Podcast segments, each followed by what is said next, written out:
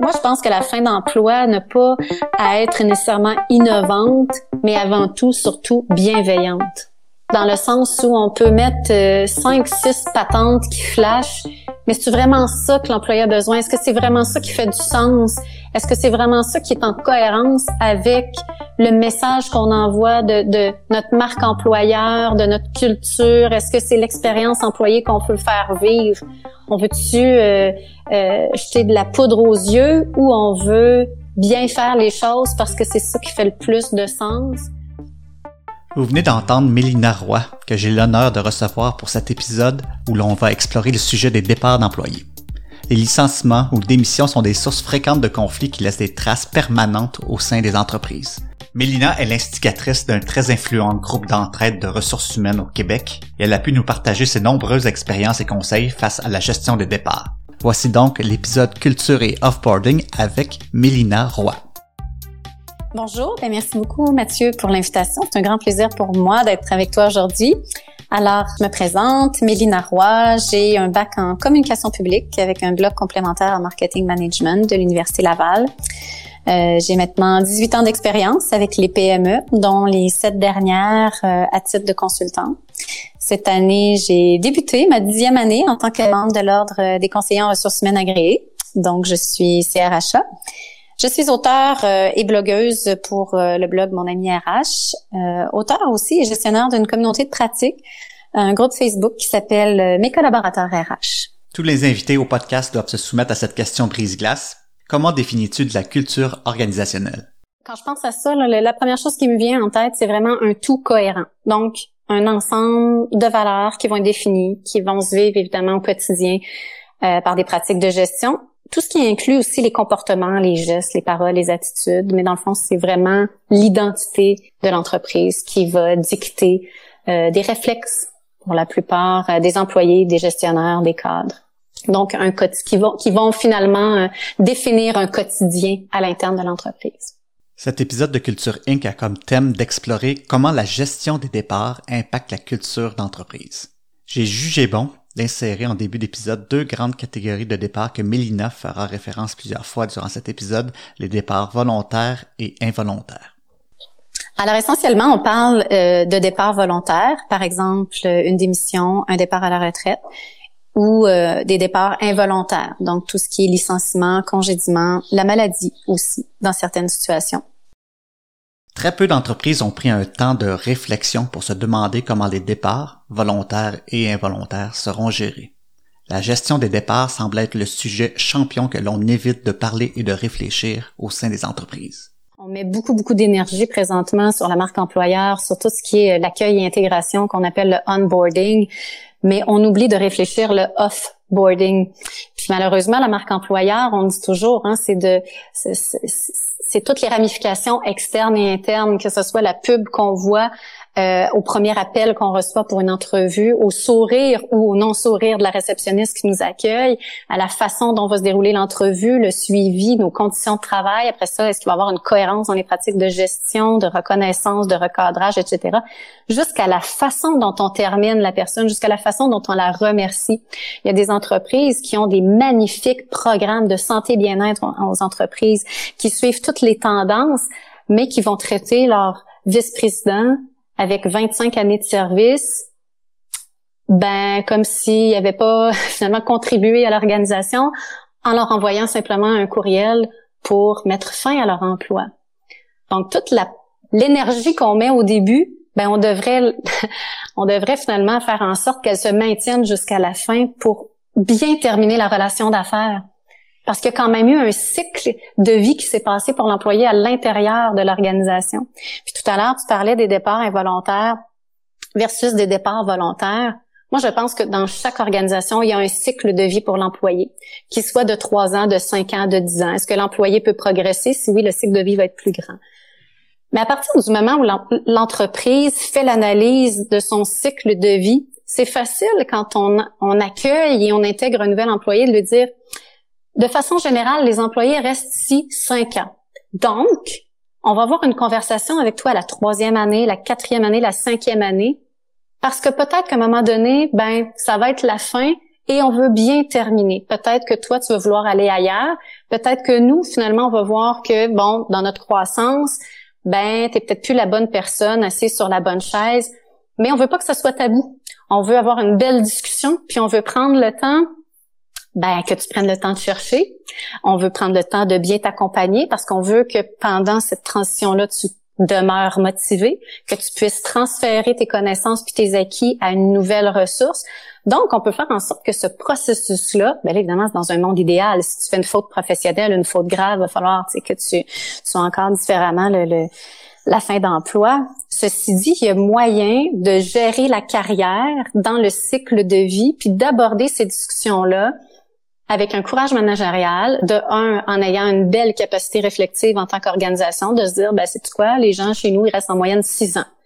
Fait quand même bien que on veut les fidéliser, les mobiliser, ben pourquoi à place on s'occupe pas du six ans, de tout ce qui est à l'intérieur, comment je peux le, le le développer en termes de compétences euh, transversales, compétences techniques, euh, compétences interpersonnelles.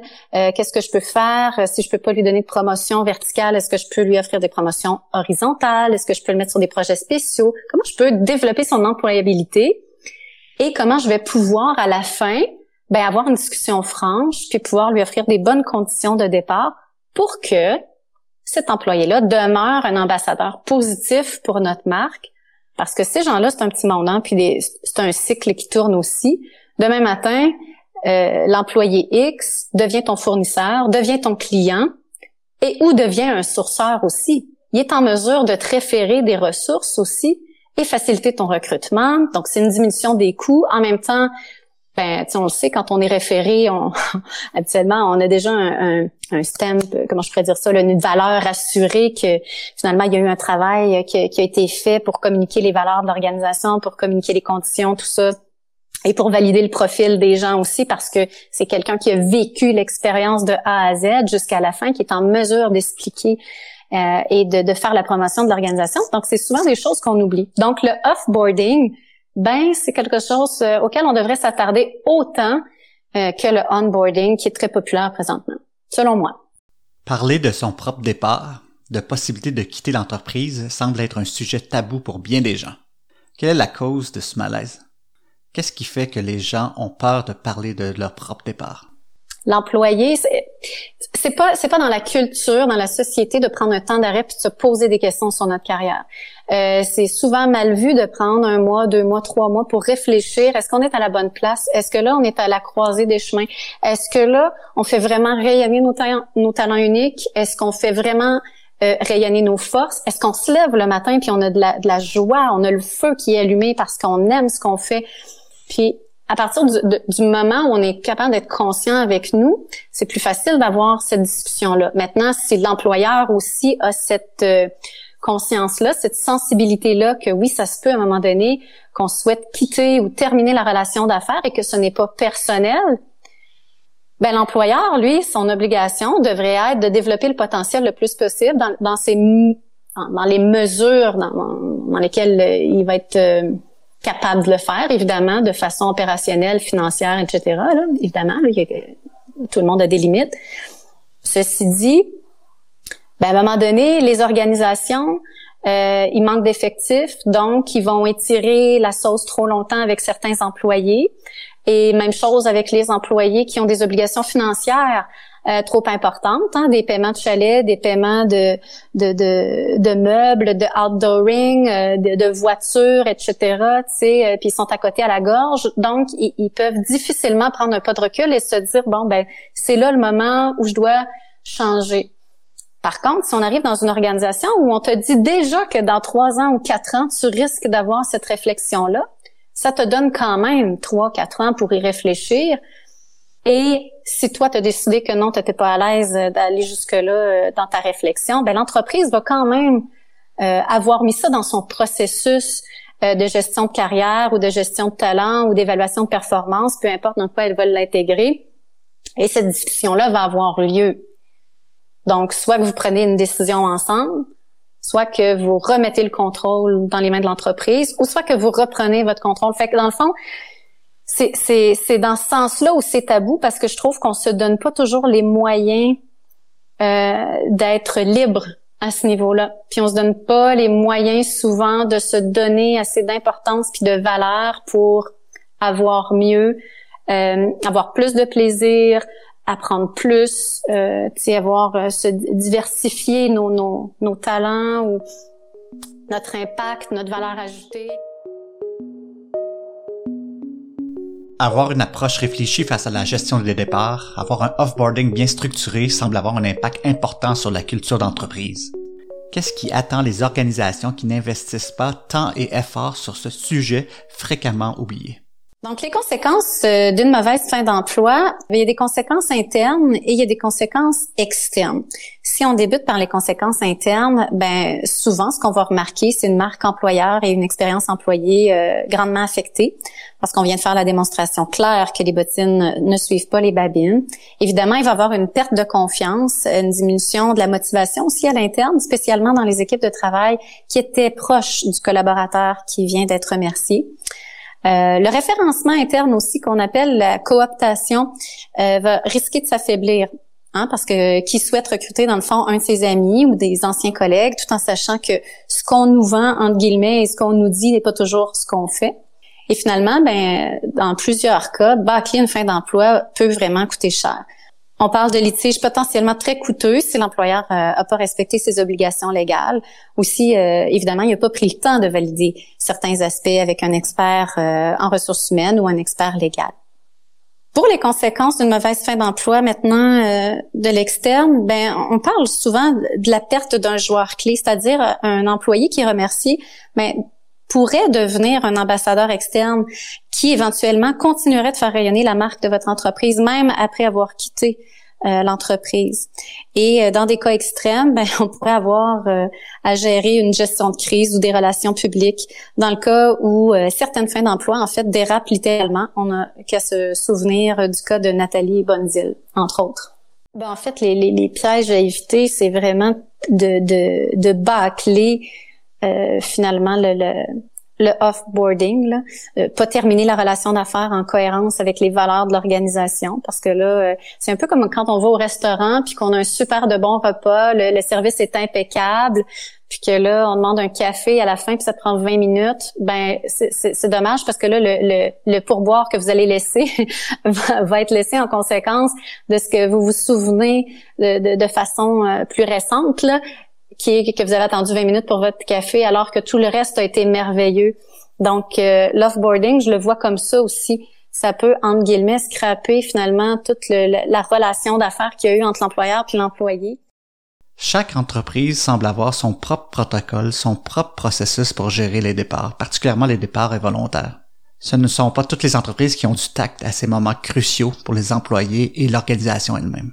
Les conséquences de bâcler un processus de départ sont très fortes, et pourtant, encore aujourd'hui, peu d'entreprises ont mis des efforts sur le sujet.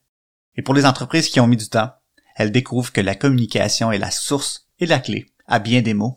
Ben en fait, chaque entreprise définit normalement son processus de départ, à savoir si c'est un départ euh, involontaire ou volontaire. Euh, il y en a qui vont préférer effectivement euh, que les gens quittent immédiatement.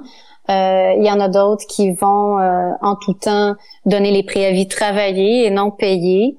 Euh, en même temps, moi j'ai toujours une réflexion par rapport à ça parce que quand tu sais que tu, vas quitter pendant trois semaines, ta motivation est pas vraiment là. Donc tant que ça, renvoie l'employé chez lui puis paye lui les, trois semaines pour qu'il puisse justement retomber sur ses deux pieds. c'est sûr qu'il y en a qui, qui vont être très impersonnel finalement dans leur euh, leur offboarding là où euh, ça va être rapide. On va te donner une lettre avec plein d'informations ou dans une enveloppe puis euh, on va te demander de nous revenir deux trois jours plus tard. Parce que dans les faits quand on, on se fait congédier par exemple je pense à ça là ou un licenciement émotivement on n'est pas là on n'entend rien. Donc il y, a il n'y a pas de valeur ajoutée à prendre une heure à expliquer les choses à, à l'employé. Par contre, il y a une utilité euh, à lui donner une liste de ressources euh, ou son numéro de téléphone pour qu'il puisse nous rappeler euh, dans une ou deux journées, justement pour nous poser toutes les questions. Comment il va falloir qu'il s'inscrive à l'assurance emploi, sa dernière paye, euh, bon, il va savoir son boni, pas son boni. Normalement, tout est inscrit dans la lettre ou dans la lettre de quittance, peu importe, de, de fin d'emploi. Tout dépend ce qui a été négocié. ce qu'il faut savoir souvent, c'est que les employés sont pas obligés de signer euh, tout de suite quand ils reçoivent une lettre. Ils ont, euh, ils ont un délai raisonnable qu'ils peuvent prendre pour réfléchir à, ce qu'il y a euh, avant de revenir à l'employeur. selon les informations qu'ils ont reçues, s'ils avaient un package, par exemple. Et, souvent, on oublie justement de négocier ces, ces packages-là, autant du côté de, de, de l'employeur, où est-ce qu'on va pas, on va pas souvent se mettre dans les souliers de l'autre mais euh, il y a moyen dans le offboarding de réfléchir à une façon humaine de traiter les départs. Et euh, ces employeurs-là euh, qui réussissent le mieux, ce sont ceux, par exemple, qui vont donner plus que le délai prévu par la CNESST. Ce, ce, sont ceux qui vont prolonger les assurances collectives, par exemple pendant la, la, période du préavis. Ce sont ceux qui vont permettre de mettre un montant du package dans leur REER, euh, ceux qui vont euh, peut-être aussi euh, avoir un, un, programme en gestion de carrière, un coaching personnalisé qui vont offrir en plus. Euh, donc, ces employeurs-là qui sont bienveillants, ben, tentent d'humaniser le processus jusqu'à la fin pour justement bien terminer la relation d'affaires, mais s'assurer aussi que leurs ressources ben, soient en mesure de se retrouver un autre emploi puis de puisse contribuer à la société encore de, de belles façons avec euh, ses talents uniques, ses forces. Euh, ce sont des, des, des belles pratiques. Euh, maintenant, tu sais, on parlait tout à l'heure de, de, communication. Est-ce qu'on communique pas un départ le départ d'un employé? Euh, ça, ça, ça, dépend des, des politiques internes. Euh, moi, ce que je dirais, c'est que dans, dans, le fond, il faut être cohérent. Tu sais, on en parlait tout à l'heure de la culture. Il faut être cohérent. Si on le communique pour un, pourquoi qu'on le communique pas pour l'autre? Euh, donc, il faut juste euh, déterminer une ligne euh, directrice par rapport à ça. Et la façon, à qui, comment, y a-t-il une cascade? Est-ce que à partir du moment où on congédie quelqu'un, c'est son équipe proche qui est avisée avant d'informer tout le tout le reste de la compagnie, par exemple? Bon, mais il n'y a pas de bonne ou de mauvaise réponse dans le sens où ça va vraiment, ça doit vraiment être réfléchi, le pourquoi, le comment. Euh, par ailleurs, il y a des gens aussi que lorsqu'ils se font congédier ou que c'est la fin d'emploi euh, rapide, ils ont ils vont pas avoir la chance de retourner dans leur bureau, prendre leurs effets personnels ou aller dire euh, au revoir aux autres. Parce que ça aussi, tantôt tu parlais de, de malaise, ça aussi c'est très malaisant quand un ton collègue vient de se faire congédier puis qui vient te voir puis qui te dit ben je m'en vais, je viens d'être congédié. On n'est pas habilité à à savoir quoi dire. C'est pas quelque chose qu'on vit au quotidien. Est-ce qu'on lui fait un câlin? Hors pandémie, évidemment. Est-ce qu'on lui souhaite bonne chance? Est-ce qu'on lui dit qu'on est là?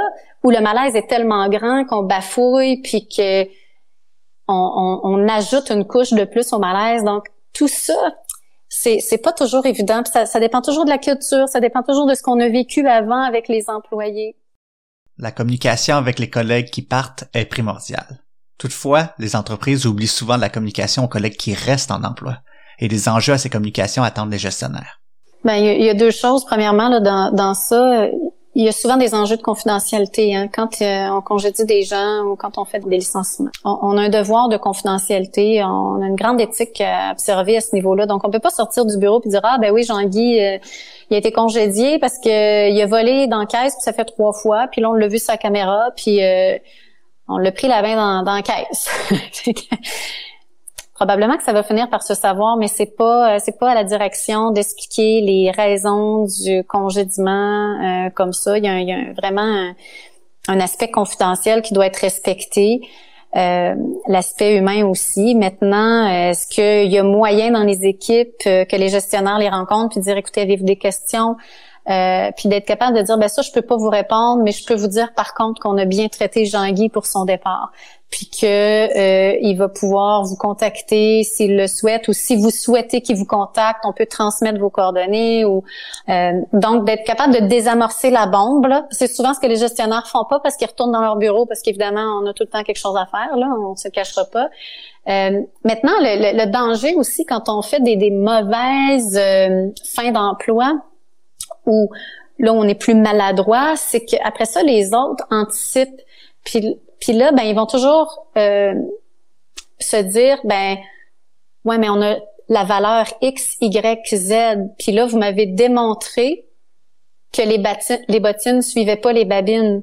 Là, il y a un manque de cohérence. Puis dans le fond, c'est ça qui est dangereux. C'est pas tant de faire les choses d'une façon, mais de pas être cohérent par rapport à ce qu'on annonce dans d'autres choses. Donc, si on a une valeur, l'humain avant tout, mais que quand on te congédie, c'est un agent de sécurité qui vient te chercher puis qui descend en bas puis t'as pas le temps de prendre tes choses puis euh, t'es escorté, ben c'est sûr que c'est pas l'humain avant tout. Donc là, ta valeur humain avant tout vient prendre le bord parce que tu avais une chance de, de, de, de, la de la faire vivre puis de montrer que tu étais cohérent puis te manquer à ta tâche là à 100 fait que c'est plus ça, c'est plus le, le clash entre les valeurs internes euh, puis le, comment justement les gestes, les paroles vont suivre à ce qu'on dit, ce qu'on ce qu'on met de l'avant.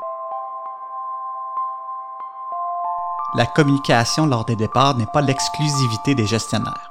Les gens remerciés ont également un besoin et une volonté de communiquer avec leurs collègues, souvent pour une dernière fois les organisations réagissent de manière bien différente à savoir quelle permission et l'attitude de communication on permet à la personne licenciée. Ben, c'est plus des politiques, euh, c'est plus des politiques internes à ce moment-là. Euh, moi personnellement, je me suis déjà vue euh, faire retirer mon courriel de départ là après trois ans et demi. Là, ouais, j'avais trouvé ça très ordinaire euh, parce que c'était un beau courriel de départ euh, qui, qui donnait en plus euh, mon adresse justement courriel si les gens voulaient continuer de communiquer avec moi tout ça puis c'était très beau là. Mais la direction avait refusé euh, en même temps, tu sais, euh, des fois communiquer l'information, on se dit euh, oui, il y a beaucoup de gens, ils connaissent pas tout le monde. C'est pour ça que tout à l'heure je parlais de la cascade de communication, à qui on le dit, quand on le dit. C'est sûr que les, les, les, équipes proches devraient être informées, les fournisseurs, les clients avec lesquels l'employé interagissait très important. Quand on est 500, 5000, tout ça, peut-être pas. Malgré que les, les, fois où j'ai travaillé dans des entreprises qui étaient 500 euh, personnes et plus, moi, je me souviens, à un moment donné, je, suis arrivée, puis je remplaçais, euh, j'avais deux postes à, l'époque, dont une euh, qui était morte subitement du jour au lendemain. Et euh, il n'avait pas fait l'annonce du décès à tous les employés. Alors, un jour, on va l'appeler Nicole, Un jour, le téléphone sonne dans mon bureau. Oui, bonjour, j'aimerais parler à Nicole. Ah, désolée, euh, Nicole ne travaille plus ici. Hein? Comment ça? Ben, en fait, elle est décédée. Et là, vraiment, littéralement, la personne au téléphone, je l'ai quasiment senti faire une crise cardiaque, mais c'était une de ses collègues. C'était une de ses collègues, mais qui était pas dans le, premier, je dirais, degré de collègue. Euh, c'était quelqu'un qui utilisait le service de Nicole, mais qui n'avait pas été avisé que Nicole était décédée. Euh, donc là, non seulement le malaise est au niveau de la personne qui vient d'appeler pour parler à Nicole, qui est en choc, mais qui est en choc euh, différé parce que la personne est décédée il y a peut-être trois ou quatre mois. Puis il y a moi qui, qui remplace Nicole, puis que là, je, je réalise que personne n'est au courant que Nicole est décédée, sauf la comptabilité puis la direction, évidemment. Donc euh, là, on parlait de malaise, d'annoncer des départs, parce que dans les départs involontaires, euh, je l'ai pas mentionné au départ, mais effectivement, il y a, les décès. Mais euh, ça, quand on a une culture comme ça, ben et à là, faut se poser des questions. Et ironiquement, j'ai déjà eu un patron à un moment donné, il me dit ah, non, je veux pas que tu envoies des, des, des, courriels de, de de, décès ou quoi que ce soit, parce que là, les gens vont aller voir la personne, vont donner leur sympathie, puis là, ils vont perdre du temps de travail, etc. Mais c'est la même chose avec un courriel de congédiement. Euh, on ne le dit pas parce qu'on veut pas qu'il y ait du gossip ou que les gens perdent leur temps à, se parler, mais on est des humains, on vit en clan, on vit en tribu, on a besoin de ventiler nos émotions. Donc, si notre gestionnaire prend pas ce temps-là avec nous, ou veut nous l'enlever parce que la direction veut pas qu'on soit au courant, ben à ce moment-là, c'est là que devient les, les réflexions de d'intégrité, d'authenticité, de transparence, alors que c'est ce que les gens recherchent le plus possible dans une organisation. Fait que dans le fond, c'est sûr que le décès en, en opposition d'un congédiement, bon, c'était juste pour amener l'image de des fois, il y en a qui vont décider qu'il n'y a pas de communication ou qu'on donne pas l'information pour optimiser du temps de travail ou en pensant que euh, en n'en parlant pas, tout va bien gérer, mais c'est un effet pervers qui se passe en parallèle à ne pas le faire. Garder les employés dans le noir, dans l'incompréhension ou l'incertitude semble être un réflexe très fréquent chez bien des entreprises. Ce manque de clarté entraîne souvent une peur chez les employés toujours à l'emploi. Ben oui, je l'ai vu, je l'ai vu. Euh, puis justement, j'ai eu le ben mon Dieu, on n'arrête pas de dire que A, B, C, mais là vous venez de faire X, Y, Z, je comprends pas. Puis euh, c'est sûr aussi que les gens, à partir du moment où ils sont liés d'amitié avec des collègues, ben, ils ont une relation émotive qui est différente d'une relation d'affaires, de euh, en échange d'un salaire, tu vas accomplir un travail parce que c'est ça, dans le fond, travailler, c'est une relation d'affaires. Mais euh, là maintenant, c'est qu'on veut avoir du plaisir, on veut être émotivement euh, engagé, donc ça va beaucoup plus loin cette relation-là. C'est pour ça que maintenant il y a beaucoup plus de, de il y a une bonification des, des pratiques, mais au départ c'est une relation d'affaires. Donc c'est sûr que c'est quelque chose qui est très factuel, qui, est plus froid là, quand on, on, en parle comme ça. Donc c'est sûr que oui, quand c'est c'est ta meilleure collègue qui s'en va, qui fait la même job que toi, qui a le même profil que toi, puis que tu pensais qu'il était bonne, mais t'étais pas là dans son évaluation annuelle, puis t'étais pas là quand son gestionnaire lui a dit, écoute, je t'ai demandé tel rapport, t'as deux semaines de retard, quand dans le fond sont comparables, c'est le reste de l'équipe qui est capable de faire le même travail en fonction du même background d'expérience, en fonction du même type de personnalité, mais qu'ils n'ont pas de retard. Donc c'est sûr qu'à un moment donné, ben là, on lui a donné le temps, on a changé ses mandats, on a fait des mesures adaptatives, on a été compréhensif, on a euh, fourni c'est ça, formation, ressources, temps, etc. Mais à un moment donné, il faut prendre une décision. cette décision-là, c'est plus oui, mais elle était tellement belle, elle était tellement fine. Euh, tu nous apportait des muffins tous les matins. Puis, oh mon Dieu, elle écrivait des petits mots. Puis, ouais, mais à la fin de la journée, est-ce qu'elle faisait son travail? Peut-être pas. C'est difficile pour les, les employés qui, qui, qui sont autour, qui gravitent autour, parce que c'est pas nécessairement ça qu'ils voyaient s'ils travaillaient pas sur les mêmes projets, par exemple. Donc, c'est là que le gestionnaire doit vraiment, comme je disais tout à l'heure, euh, euh, désamorcer la bombe parce que ça devient et ça peut devenir un environnement anxiogène.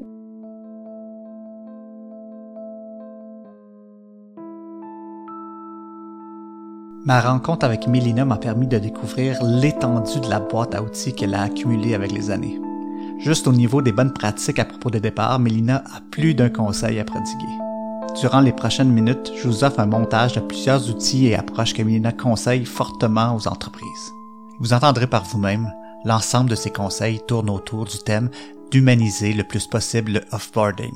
Donc, euh, grosso modo, en fait, pour bien réussir une fin d'emploi, il faut essentiellement, premièrement, prendre le temps de réfléchir le package de départ. Ensuite, s'assurer de répondre à ses obligations légales. Pour les cas de congédiement de licenciement, entre autres, euh, on va devoir aussi maintenir une équité et une cohérence dans les fins d'emploi au sein de notre organisation. C'est bien important. Ça va être un bon moment aussi pour s'assurer de transposer les valeurs de l'entreprise en gestes cohérents, mais aussi probants. Euh, et euh, ça va être important aussi de se mettre dans les souliers de l'autre, hein, parce qu'on souhaite humaniser le processus. on souhaite que l'employé quitte avec dignité, évidemment, on va aussi s'assurer de respecter les étapes euh, du processus de fin d'emploi. Ça va être important de suivre notre feuille de route. Et lorsque la situation euh, y est propice, évidemment, ben, de procéder à une entrevue de départ. Pourquoi une entrevue de départ? Ben, en fait, c'est parce que c'est une occasion d'obtenir de la rétroaction, de valider la cohérence de nos pratiques de gestion qui sont en lien avec nos valeurs organisationnelles. Euh, il s'agit aussi de votre dernière chance, dans le fond, de votre dernier moment d'écoute d'écoute active, pardon, pour recueillir des précieuses informations. Donc, ça va être important de créer un espace sécuritaire et confidentiel pour favoriser ce partage-là. Euh, va falloir aussi assurer une confidentialité puis une transparence. Mentionner euh, à l'employé ce qu'on va faire avec les données recueillies, puis la façon aussi dont on va les communiquer, à qui, quand, comment, etc. Autant dans le onboarding, on a euh, des entrevues euh, ou des rapports d'étonnement qu'on appelle avant le, trois mois de probation, mais ben, autant à la fin d'emploi, on peut aller revalider des choses qui peuvent être super pertinentes, mais ne pas le faire, ben des fois on peut passer à côté. Moi, je me souviens dans le temps où je le faisais, à un moment donné, quand c'est le même commentaire désagréable qui est mentionné à partir d'un seul et même individu, ben là on se rend compte qu'il y a un dénominateur commun dans dans l'organisation qui est ce qu'on appelle une pomme pourrie et que finalement, c'est pas extérieur euh, euh, à lui, c'est vraiment lui qui, qui est l'instigateur de ces départs-là, ben à ce moment-là, ça, ça donne des, euh, des petits drapeaux rouges hein, au gestionnaire, puis à la direction pour être capable peut-être de recadrer ou de de faire des, des choix difficiles, mais de prendre des bonnes décisions pour s'assurer de pas recréer euh, une évasion des, des talents de la, de la, même façon. Donc ça, ça peut être super pertinent. Encore là, une chose de faire des entrevues de départ, mais moi j'ai souvent eu des gestionnaires qui, lorsqu'ils lisaient les rapports des entrevues de départ, ben prenaient pas responsabilité de ce qui était écrit. Fait que c'est l'équivalent d'un coup d'épée dans l'eau. Fait que, encore là, faut faut mettre les bonnes pratiques en place qui vont être accueillies de la bonne façon aussi. Là. Parlant de rapports d'entrevue de départ, certaines entreprises se contentent de communiquer mot pour mot les paroles du démissionnaire. D'autres font un mâchouillage éditorial de ce qui a été dit avant de communiquer le tout au gestionnaire. Faut-il rapporter ce qui a été dit intégralement lors de cette entrevue de départ? Euh, ça dépend toujours si l'entrevue de départ a été faite avec euh, le gestionnaire ou avec la personne des ressources humaines. Euh, si à un moment de la conversation, il y a de l'information euh, qui est demandée de, de, de, conserver de façon confidentielle, ben c'est sûr. Mais en même temps, au départ, c'est une entrevue euh, pour être capable de faire des améliorations. Donc, tout ce qui devrait être dit techniquement dans, dans la mesure du possible va pouvoir être recommuniqué euh, à l'interne. Ceci dit, si la personne a un malaise à, faire son entrevue de départ, elle devrait juste pas répondre, tout simplement. Ça, ça, ça, va éviter bien des, des, des soucis. Euh, oui, il y, a, il y a du remâchouillage des fois parce que, admettons que la personne n'a pas vraiment de tact et que c'est sorti tout croche, euh, ben, la personne doit justement revalider pour être sûre de sa compréhension, puis à ce moment-là, peut-être, oui, de le, remettre dans des mots un peu plus beaux qui vont mieux passer de façon euh, politique aussi, peut-être, des fois. Euh, parce que souvent, la personne aux ressources humaines est entre l'arbre et l'écorce. Hein. Elle doit défendre l'employeur auprès de l'employé et doit défendre l'employé auprès de l'employeur dans le sens où elle navigue entre les deux, souvent dans ces euh, dans ces situations-là. Mais moi, je, moi, je te dirais là que, que toutes les fois où j'ai fait des entrevues de départ, ça ne faisait que confirmer des choses qu'on savait. Euh, donc, il n'y avait pas grande surprise là, à ce niveau-là. Tout dépend aussi des questions qui sont posées. Mais c'est une dernière chance qu'on a avec euh, cette personne-là de d'avoir finalement son, son feedback, sa rétroaction par rapport à tout ce qu'elle a vécu, son cycle de vie dans notre organisation. Ce qui est important de savoir, Mathieu, c'est que dans la plupart des cas, une bonne fin d'emploi peut favoriser le retour d'un ancien employé. On les appelle les employés boomerang. Euh, on estime environ 15% je dirais, le nombre d'employés qui reviennent chez leurs anciens employeurs. Donc ça, c'est des frais de recrutement euh, qu'on n'a pas besoin de dépenser, évidemment, si on a procédé à une bonne fin d'emploi.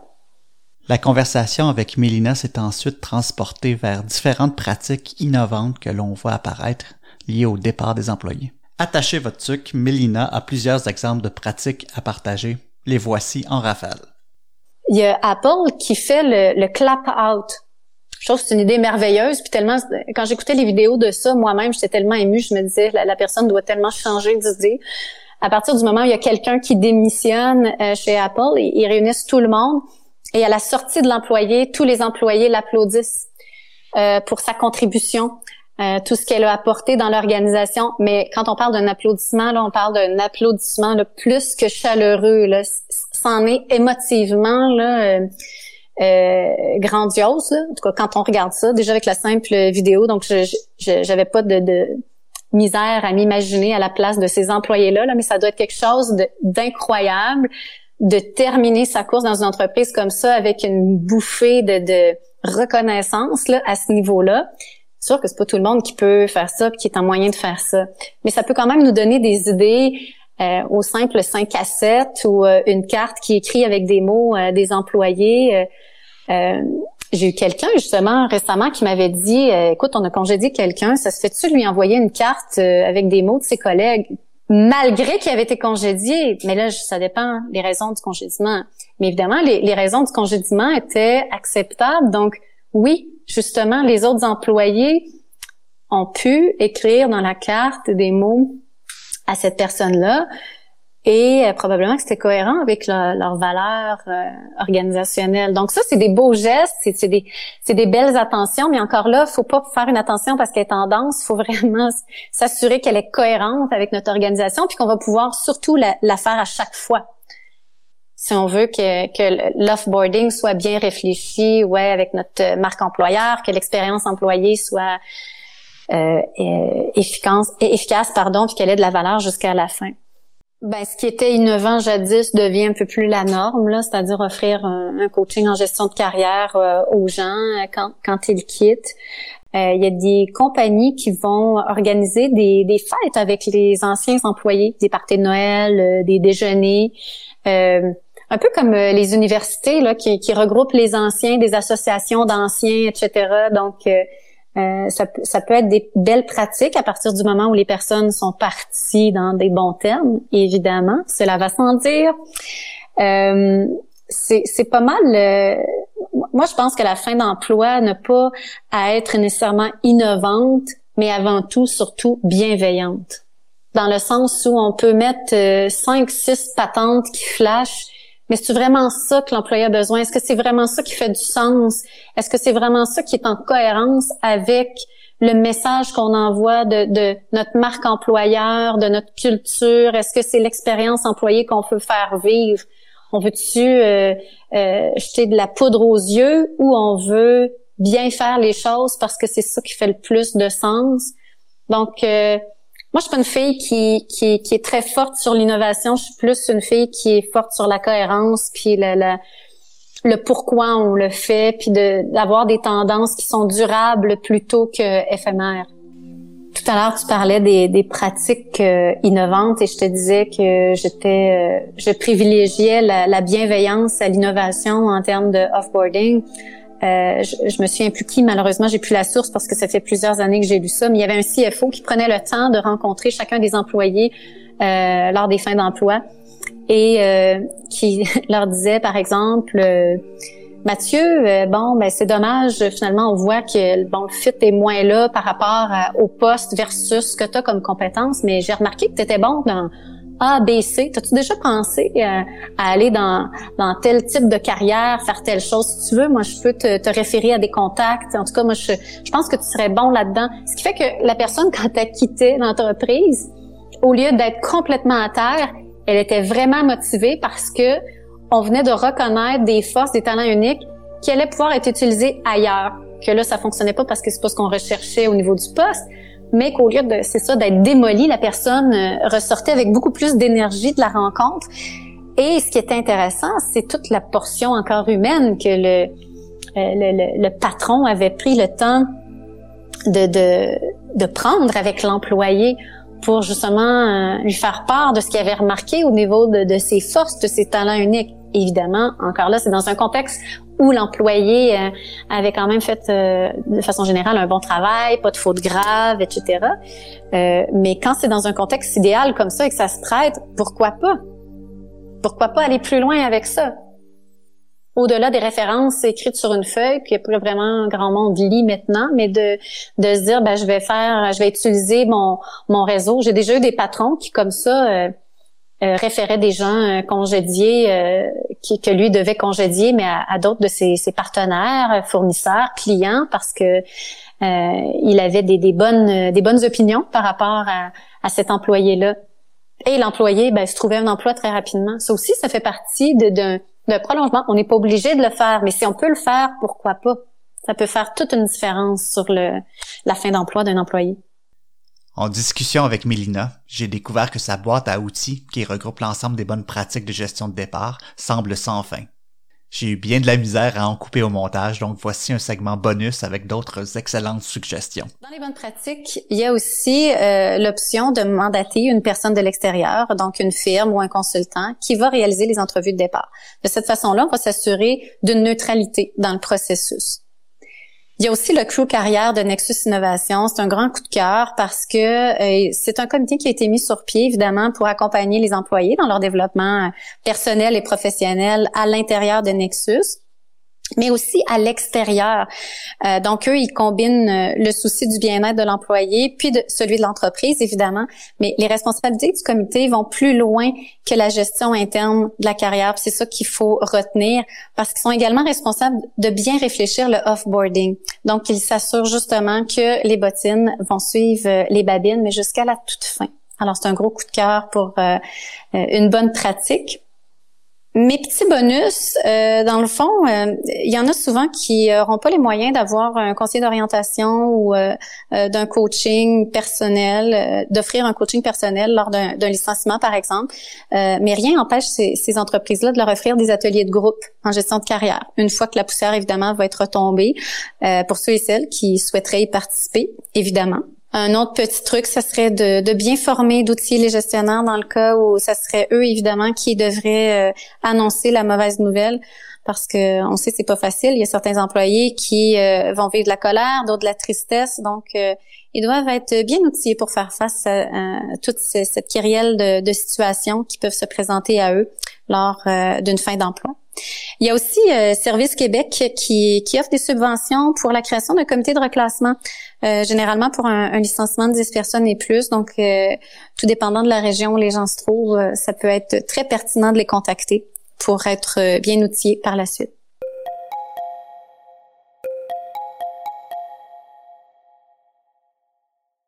La dernière pratique que l'on a abordée est une pratique légèrement controversée. Elle se nomme Pay to Quit où l'entreprise rencontre chaque employé à chaque année pour lui offrir un montant d'argent pour qu'il ou elle quitte l'entreprise. Et ce montant grandit d'année en année. Que penser de cette pratique? En fait, l'idée, là, parce que le premier qui me vient en tête, c'est Amazon avec son 5000 dollars. Lui, dans le fond, c'est que c'est une stratégie qui, qui a pour objectif de conserver les travailleurs les plus motivés. Puis, ben, au lieu de se faire suer avec des employés qui sont pas top, qu'il faut recadrer, il faut faire euh, des plans d'action euh, qui sont jamais satisfaits, qui démobilisent le reste de l'équipe, euh, qui sont pas des joueurs clés, euh, qui font pas vivre les valeurs au quotidien, ben, c'est une façon, je trouve, de peser sur le, crayon, comme on appelle, donner un montant, une enveloppe qui est assez généreuse. Amazon, entre autres, c'est 5000 dollars. Puis, ben, on termine la relation d'affaires, puis c'est correct tu sais, c'est tu prends le montant, la poule ou l'œuf. tu restes au travail ou tu prends l'enveloppe de 5000, puis euh, on n'est pas pire bons amis avec ça. Puis parfait. Ce que t'as donné, euh, t'as donné ce que tu avais de, de, mieux en toi. Merci, on apprécie ta contribution. Puis maintenant, ben, bonne chance. Euh, ben en fait, je serais intéressée de voir les conséquences positives et négatives. Là, en fait, euh, quand on parle d'effets négatifs, les effets pervers de, de cette mesure-là. Euh, tout ce que je sais, c'est que les entreprises qui l'offrent, ben tout ce qu'on sait, tout ce qu'on voit, c'est que ça semble fonctionner. Par contre, euh, je, je, me questionne à certains niveaux. Est-ce qu'il y a des gens qui euh, euh seraient tentés de d'être embauchés par une compagnie comme ça en sachant qu'après un an, ils pourraient avoir un 5000 dollars pour quitter? Je, je connais pas vraiment l'étonnement et les aboutissants de, de, de la politique concernant le pay to quit. Mais euh, bref, de ce qu'on voit dans les médias, ça semble fonctionner. Vous avez pu remarquer que la boîte à outils de Milina est plutôt bien garnie. Avec toute son expérience et son expertise au fil des années, je ne pouvais terminer ce magnifique entretien sans lui demander de nous partager ses différents coups de cœur qui l'ont marqué au fil des ans. Mais euh, à brûle pour point comme ça, là, je, me souviens d'une conférence qui m'a complètement euh, marquée. C'était je sais plus l'année malheureusement, mais c'était au congrès de l'ordre des CRHA, c'était le congrès de la francophonie, on était plus de, de 6000 cette année-là. Il y avait euh, une formation qui s'appelait euh, Leadership, Tranquillité euh, et Performance, qui était animée par Rémi Tremblay, qui a maintenant essayé Leadership, je crois. Et moi, je m'en allais là pour écouter des informations sur le leadership en me disant je vais je vais pouvoir transférer ça, monter une formation pour les gestionnaires. Puis finalement ça, ça a été par rapport à nous individuellement. Je m'en souviens, il y avait un gestionnaire à, côté de moi qui était proche de sa retraite, qui, qui pleurait à chaudes larmes. Euh, on était tous dans un état complètement euh, sous le choc de cette euh, conférence-là. Elle avait été très euh, criante de vérité à plusieurs égards, mais il parlait entre autres de tout ce qui était le courage, la vulnérabilité, puis l'amour que devait insuffler un, un gestionnaire. Et ça se retrouve dans le livre J'ai perdu ma montre au fond du lac. Si les gens veulent le, le consulter, mais euh, c'était très intéressant. C'était euh, c'est ça très très inspirant. Ça, ça, a été quelque chose qui m'a marqué beaucoup. Euh, sinon, un autre livre, ben, en fait, qui est plus un, un individu que j'aime beaucoup, c'est Adam Grant qui a écrit le livre Le Triomphe des généreux. Euh, qui parle, entre autres, euh, que dans la vie, il y a trois types de, de gens. Il y a les, euh, les, échangeurs, les donneurs et les preneurs. Et c'est en lisant ce livre-là que tout s'est matérialisé dans ma tête et que j'ai créé le groupe Mes collaborateurs RH. Parce qu'à l'origine, je cherchais à mettre des gens en relation qui étaient complémentaires les uns aux autres euh, puis je me dis, mais on va former un petit groupe, un petit groupe, pardon, on va s'entraider, on va coopétitionner, mais on, on, va chacune travailler dans ce dans quoi on est bon, on est bonne, on va pouvoir créer de la valeur et euh, bref s'entraider. Alors, euh, je pourrais remercier Adam aujourd'hui parce que c'est en partie grâce à lui que, que le groupe euh, a été fondé c'est vraiment les, les personnes euh, que, que j'aime beaucoup, en fait, qui, euh, qui, qui m'ont le plus fait réfléchir. Euh, le troisième, c'est euh, dans mon groupe, mes collaborateurs RH, évidemment, il y a beaucoup de partages, il y a beaucoup de questions. Et souvent, c'est facile de, on voit une question puis on se dit ah ben oui, c'est A, B, C, parce que quand on travaille en ressources humaines, on, est, on est habitué à y aller avec des faits légaux, à, à y aller par étapes. Et puis là, il y a quelqu'un qui va amener un commentaire, puis là, ça fait comme oh mon Dieu, j'avais pas pensé à ça. Et ce groupe-là nous aide, je trouve, collectivement à prendre un pas de recul sur beaucoup de situations qui nous est majoritairement arrivées et que si j'avais eu ça, moi, au début de ma carrière, il y a beaucoup de décisions que j'aurais prises différemment parce que là, je vois qu'il y a des angles que qu'on n'apprend pas à l'université en passant, là, mais qui sont traités et euh, je, je trouve que ce groupe-là a humanisé beaucoup la pratique RH à plein d'égards. Et donc ça, euh, collectivement, ça m'a surpris. Donc je peux pas nommer des gens, mais je peux euh, nommer l'énergie du groupe que moi c'est ce que ça m'a apporté, c'est ce que c'est ce qui m'a marqué beaucoup de, de m'aider à prendre un pas de recul beaucoup plus que ce que je faisais avant dans certaines situations parce que avoir avoir les échanges on réalise beaucoup plus facilement qu'il y a plusieurs angles, puis qu'il y a plusieurs possibilités, puis ça nous aide, je trouve, à prendre des meilleures décisions, surtout, et à faire des meilleures recommandations. Donc, je trouve que collectivement, ça nous a rendus meilleurs. C'est ainsi que se termine l'épisode de Culture Inc. avec notre invité Mélina Roy qui nous a généreusement partagé tout plein de matériel face au sujet épineux des départs du fameux offboarding. J'ai mis sur la page de cet épisode beaucoup de liens de matériel mentionné durant cet épisode au cultureincpodcast.com. Merci de votre écoute. Je vous souhaite un excellent 2021 et on se donne rendez-vous au prochain épisode. Bye.